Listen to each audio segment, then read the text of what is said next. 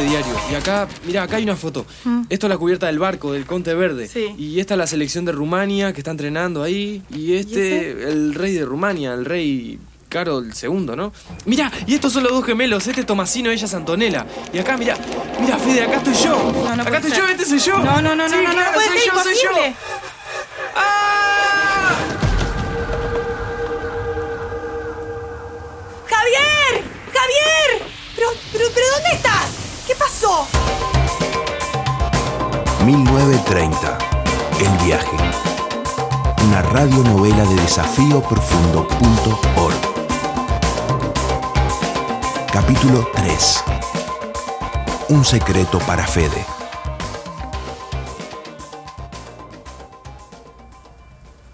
Además, con todos los problemas que tenemos, vos te encerrás en esa pavada. Está, mamá, ya entendí. Tu padre trabaja como nunca, mete horas extras y no viene a cenar para que vos puedas comer dignamente. Pero en vez de estudiar, te encerrás en el altillo a ver fotos viejas y no me abrís la puerta. ¿Qué tenés en las manos?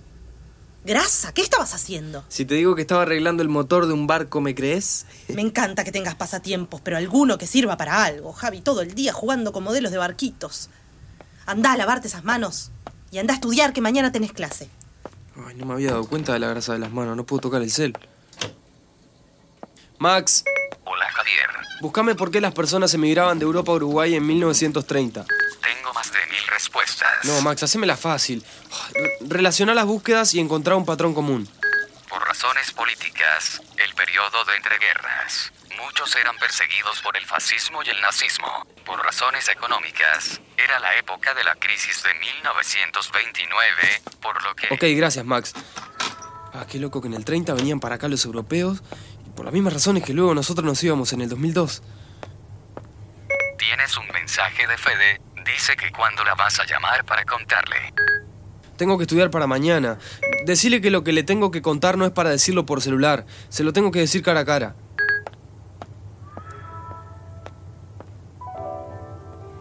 Al otro día se levanta Javier como siempre, lento y sin ganas. Su madre lo apura para ir al liceo, se lava los dientes y sale. Recibe un mensaje de Fede avisándole que no va a llegar temprano, que surgió un problema en su casa.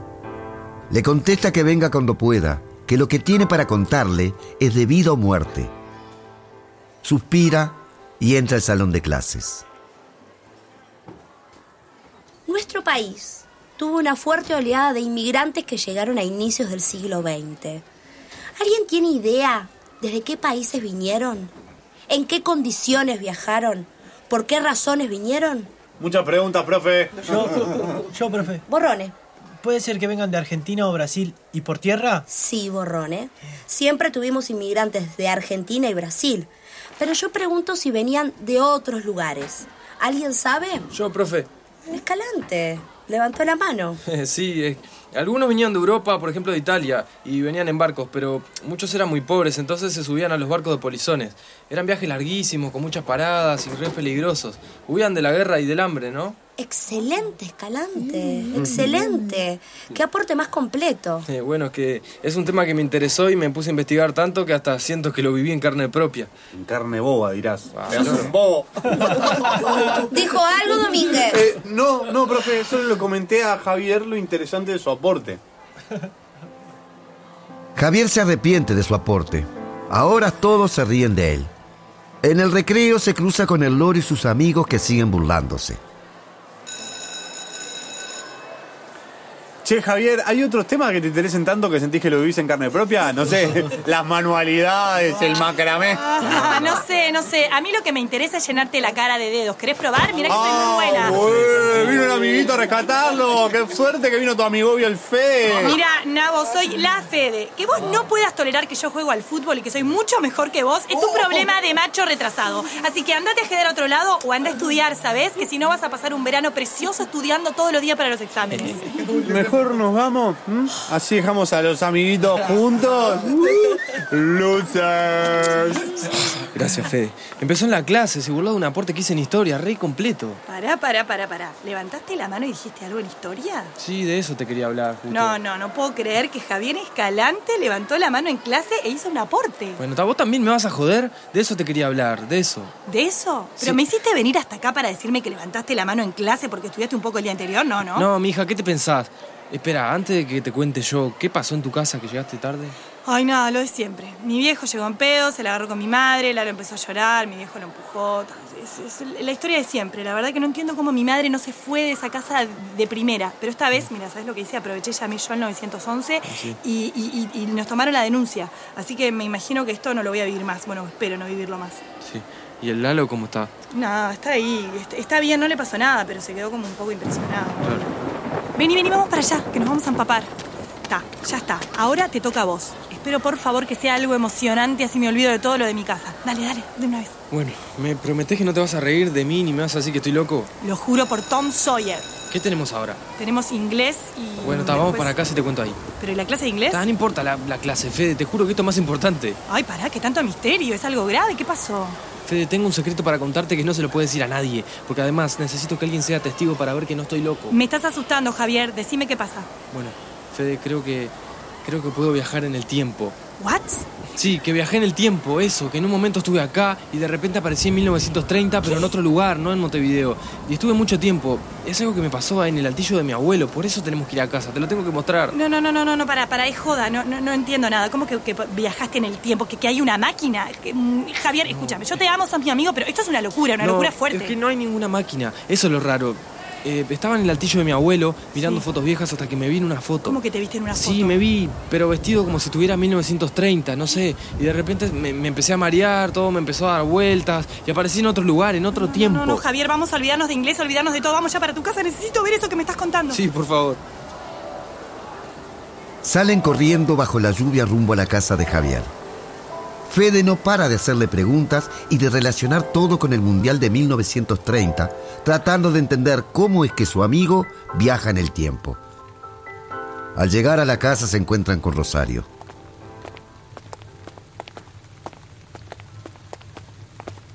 Fede. Hola. Hola, qué alegría verte. Tu amigo te extrañó un montón. ¿Todo bien, Rosario? Mm, ¿Ya están acá?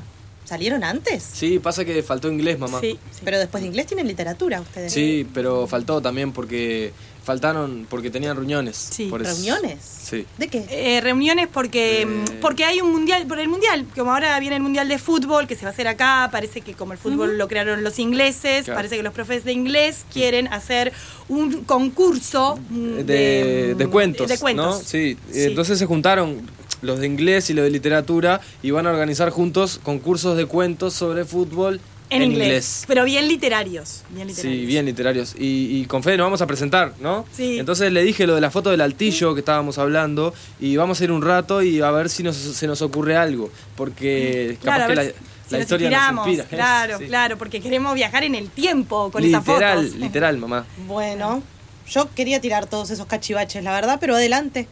Me encanta eso del concurso y de que escriban en inglés. Después puedes hablar con tu padre para que te ayude, capaz. Sí, sí, mamá, seguro, seguro. Bueno, nos vamos porque estamos apurados, ¿está? Apuradísimos. La próxima vez que me hagas mentirle a tu vieja te mato. Ah, bueno, pero si te salió fantástico. Comienzan a revisar todos los cajones y rincones del altillo en busca de fotos, tratando de encontrar a Javier en algún recorte de diario, en alguna imagen, donde sea. Federica se detiene en una nota de prensa titulada Congreso en Ámsterdam. La FIFA resuelve organizar un campeonato mundial en 1930. Mirá vos, parece que todo esto fue una cuestión de Estado. ¿Vos decís que fue un chuco político? Obvio que fue chucu político. Fútbol y política un solo corazón, como pan y circo. Mira, mi primo el Pitufo, lo- el que estudia historia, ¿te acordás? Sí. Él me pasó unos artículos increíbles sobre el tema, recopados. En este país no es posible pensar la política sin relacionarla directamente con el fútbol. O sea, eh, eh, mira, si no fíjate quiénes son todos los mandamases de los partidos y de las instituciones. Son todos políticos, todos, no hay un... Bueno, nada, me colgué. Sigamos buscando a ver si te creo o si estás re loco como el Quijote. Ay, ya vas a ver que vamos a encontrar algo. Te voy a demostrar que estuve en ese barco en 1930. A ver. Pará, pero en ese barco no viajaba Josephine Baker. ¿Quién? Mira que no me das bola, mi hijo. Siempre te hablo de ella. La tipa esta que nació en Estados Unidos a principios del siglo XX y que fue de todo. Feminista, militante por los derechos humanos, antifascista, antirracista, porque además ella era afrodescendiente. O sea, una mujer increíble. Mira, mira, aquí hay una foto de ella. Ja, se ve que a tu abuelo o a tu bisabuelo le gustaba Josephine. Ah, sí, era bonita, pero no entiendo qué tiene que ver eso con nosotros. Ay, Javier, no sé por qué soy tu amiga. Mira que sos ignorante. Ella se casó con un poeta franchute que vivía acá en Montevideo en una casona enorme, divina, en El tipo era gay, pero en aquel tiempo, imagínate, ni siquiera existía esa palabra. O sea, ella le hizo la pierna, ¿entendés? Y mira, mira, mira esto que tengo en el celu. Este es un mural de Josephine Baker que estaba en el subsuelo del Palacio Salvo. Lo taparon en 1990, pero ella bailó acá, en Montevideo, desnuda, igualito que en París. Mira, acá, mira, mira mi celu, mira, dice que hay versiones que cuentan que ella viajó en ese barco que se supone que vos visitaste. Obviamente en el caso de que sea cierto, ¿no? Ay, no seas mala, te lo juro. Mira, acá tengo un recorte diario. Y acá, mira, acá hay una foto. Esto es la cubierta del barco, del Conte Verde. Sí. Y esta es la selección de Rumania que está entrenando ahí. Y este, el rey de Rumania, el rey Carol II, ¿no? Mira, y estos son los dos gemelos. Este es Tomasino, ella es Antonella. Y acá, mira, mira, Fede, acá estoy yo. No, no acá estoy ser. yo, este soy yo. No, no, no, Sí, no, no, no claro, puede soy ser yo, soy yo.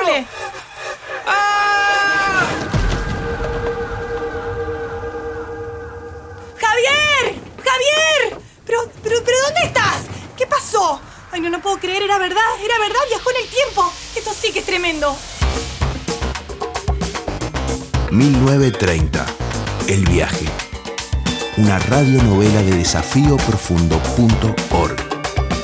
Una iniciativa del MEC, ANEP, UTEC, Secretaría Nacional de Deportes y Ceibal.